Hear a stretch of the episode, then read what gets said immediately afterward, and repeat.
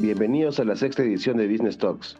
Mi nombre es René Velázquez, gerente de impuestos en TMF Group Perú. Me encuentro aquí también con Lizeth Valderrama, senior de impuestos en TMF Group Perú. Hola Lizeth, ¿cómo estás? Hola René, buen día a todos los que nos escuchan. En esta nueva edición conversaremos sobre las recientes del en algunos productos que conforman la canasta básica familiar, así como los nuevos límites y reglas para la utilización de medios de pago. Respecto de la reciente modificación en la ley del IGB, desde el 1 de mayo de 2022 entrará en vigencia la ley número 31452, la cual dispone la exoneración de ciertas partidas arancelarias que componen la canasta básica familiar. Ante esto, han surgido varias preguntas respecto al tratamiento sustancial del IGB, las exoneraciones en este impuesto, así como la posibilidad de extender la lista de bienes exonerados mediante el uso del reglamento, tal como lo ha señalado recientemente el ministro de Economía. Mediante esta ley, el Congreso de la República dispuso la exoneración del IGB de la venta o importación de los siguientes productos: carnes de aves, frescos congelados o refrigerados, huevos frescos, azúcar, pastas, eh, sin cocer, rellenar ni preparar, y el pan. Esta exoneración se encontrará vigente desde el 1 de mayo de 2022 hasta el 31 de julio de 2022. Asimismo, la ley dispone la posibilidad que los contribuyentes que comercialicen los bienes exonerados pueden utilizar como crédito fiscal el IGB de las adquisiciones y o importaciones de los principales insumos requeridos en el proceso productivo de dichos bienes exonerados. Ahora bien, sobre este punto cabe recordar que el IGB es un impuesto que grava el consumo de manera general y sin discriminaciones. Es un impuesto plurifásico, el cual afecta todas y cada una de las etapas del proceso de producción, distribución y comercialización de un bien o servicio, trasladándose de esta manera el impuesto al consumidor final, quien finalmente asume el pago del mismo, en ese sentido, para que el IGB no se distorsione, el traslado de este debe darse necesariamente en cada etapa para que el adquirente o usuario de la siguiente etapa pueda utilizarlo como crédito fiscal. No obstante, en la presente norma, el legislador se encuentra exonerando el IGB a ciertas etapas del proceso de comercialización de los bienes dispuestos en la ley. Por ejemplo, en el caso del pan, el legislador solo exonera la venta del bien, sin embargo no incluye la exoneración de harina, levadura, aceite, sal, semillas, entre otros insumos dependiendo del tipo de pan que se prepare, a pesar de que estos productos no se encuentran ya incluidos en el apéndice 1 de la ley del IGB. En ese sentido, cuando la empresa dedicada a la fabricación de panes adquiere estos productos con IGB, solo podrá utilizar como crédito fiscal el IGB de los insumos principales, incluidos por el reglamento. Aquí nos surgen al menos dos preguntas. ¿Cómo determinar el reglamento que un insumo es principal, secundario o alternativo?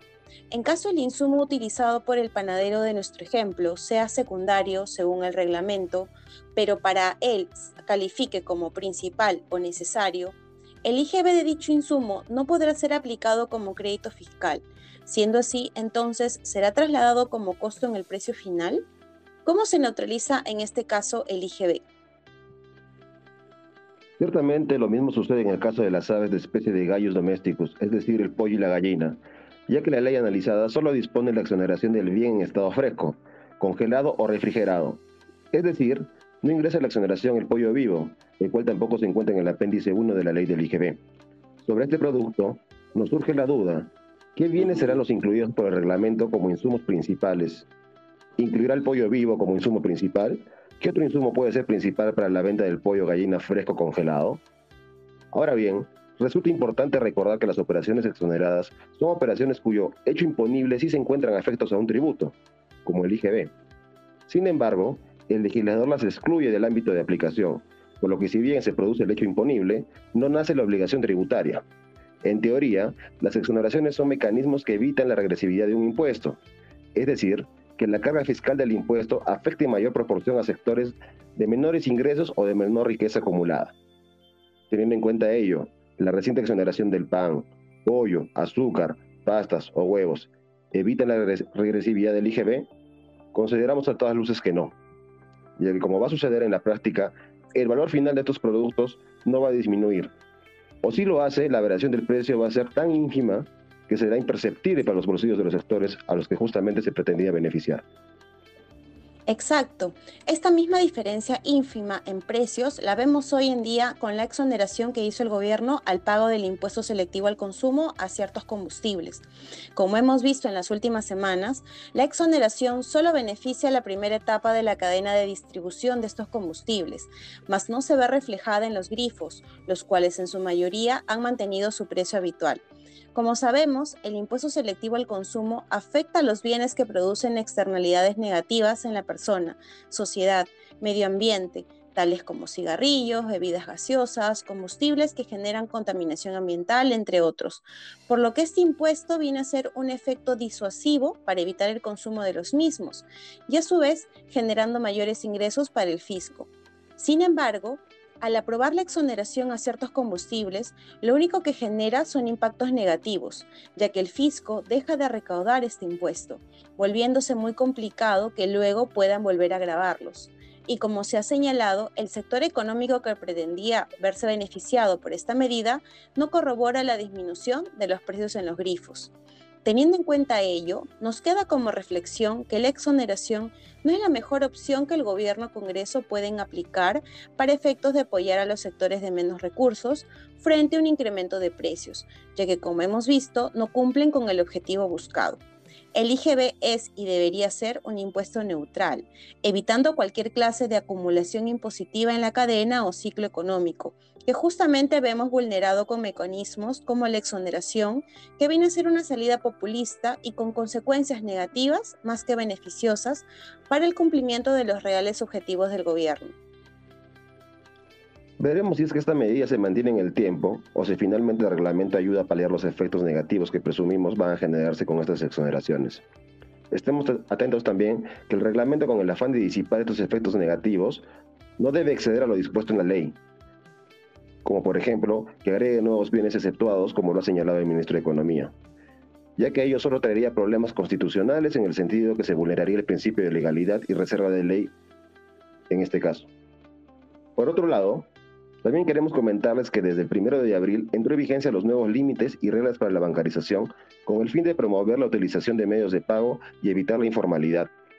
Como se recordará, según la ley de uso de medios de pago, los medios de pago utilizados son los depósitos en cuenta, giros, transferencias de fondos, órdenes de pago, tarjetas de débito y crédito y cheques no negociables.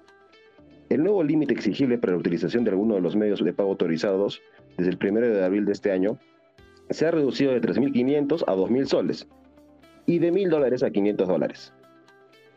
En el caso que se entregue o devuelva dinero por concepto de préstamos dinerarios, sea cual fuera el monto del referido contrato, se deberá utilizar los medios de pago autorizados. Así también, se ha dispuesto que el pago a sujetos no domiciliados, ya sean personas naturales o jurídicas, debe realizarse utilizando los medios de pago autorizados a través de las empresas del sistema financiero bancario o internacional. Sin embargo, la norma prohíbe la utilización de empresas bancarias o financieras domiciliadas en países o territorios no cooperantes o de baja o nula imposición, o establecimientos permanentes situados en tales países. Esta modificación entrará en vigencia el 1 de enero de 2023. Teniendo en cuenta ello, si el pago realizado por una empresa peruana no se realiza a través del sistema financiero cuando supere los 2.000 soles o 500 dólares, el gasto registrado no podrá ser deducido para efectos del impuesto a la renta, dado que no calificará como un pago bancarizado. De otro lado, también tenemos que la norma de uso de medios de pago se ha modificado respecto del los pagos a terceros distintos al acreedor de la deuda. Por ejemplo, si una empresa X le debe una suma de dinero a su proveedor, pero este proveedor le indica que dicho importe no le sea pagado a él, sino a un tercero, la norma dispone que esta instrucción de pago a favor del tercero debe ser comunicada con anterioridad al pago, en las formas y condiciones que SUNAT disponga a través de una resolución de superintendencia. Es decir, que si la empresa X le paga el importe deudado al tercero designado por el proveedor, el gasto registrado no calificará como gasto, costo o crédito para efectos del impuesto a la renta. Cabe indicar que mientras SUNAT no publique esta resolución, los contribuyentes deberán comunicar a SUNAT a través de un escrito vía mesa de partes. En tal razón, recomendamos que se revisen los contratos y acuerdos comerciales con sus proveedores o clientes para efectos de evitar que se desconozcan el gasto, costo o crédito respectivo. Bueno, en este episodio hemos querido comentar sobre las recientes exoneraciones del gobierno, así como las modificaciones en la utilización de medios de pago que ya se encontraban vigentes, para mantenerlos actualizados sobre las últimas novedades tributarias. Solo nos queda agradecer a todos por su atención y nos volveremos a ver en un próximo episodio. Gracias a todos, hasta luego.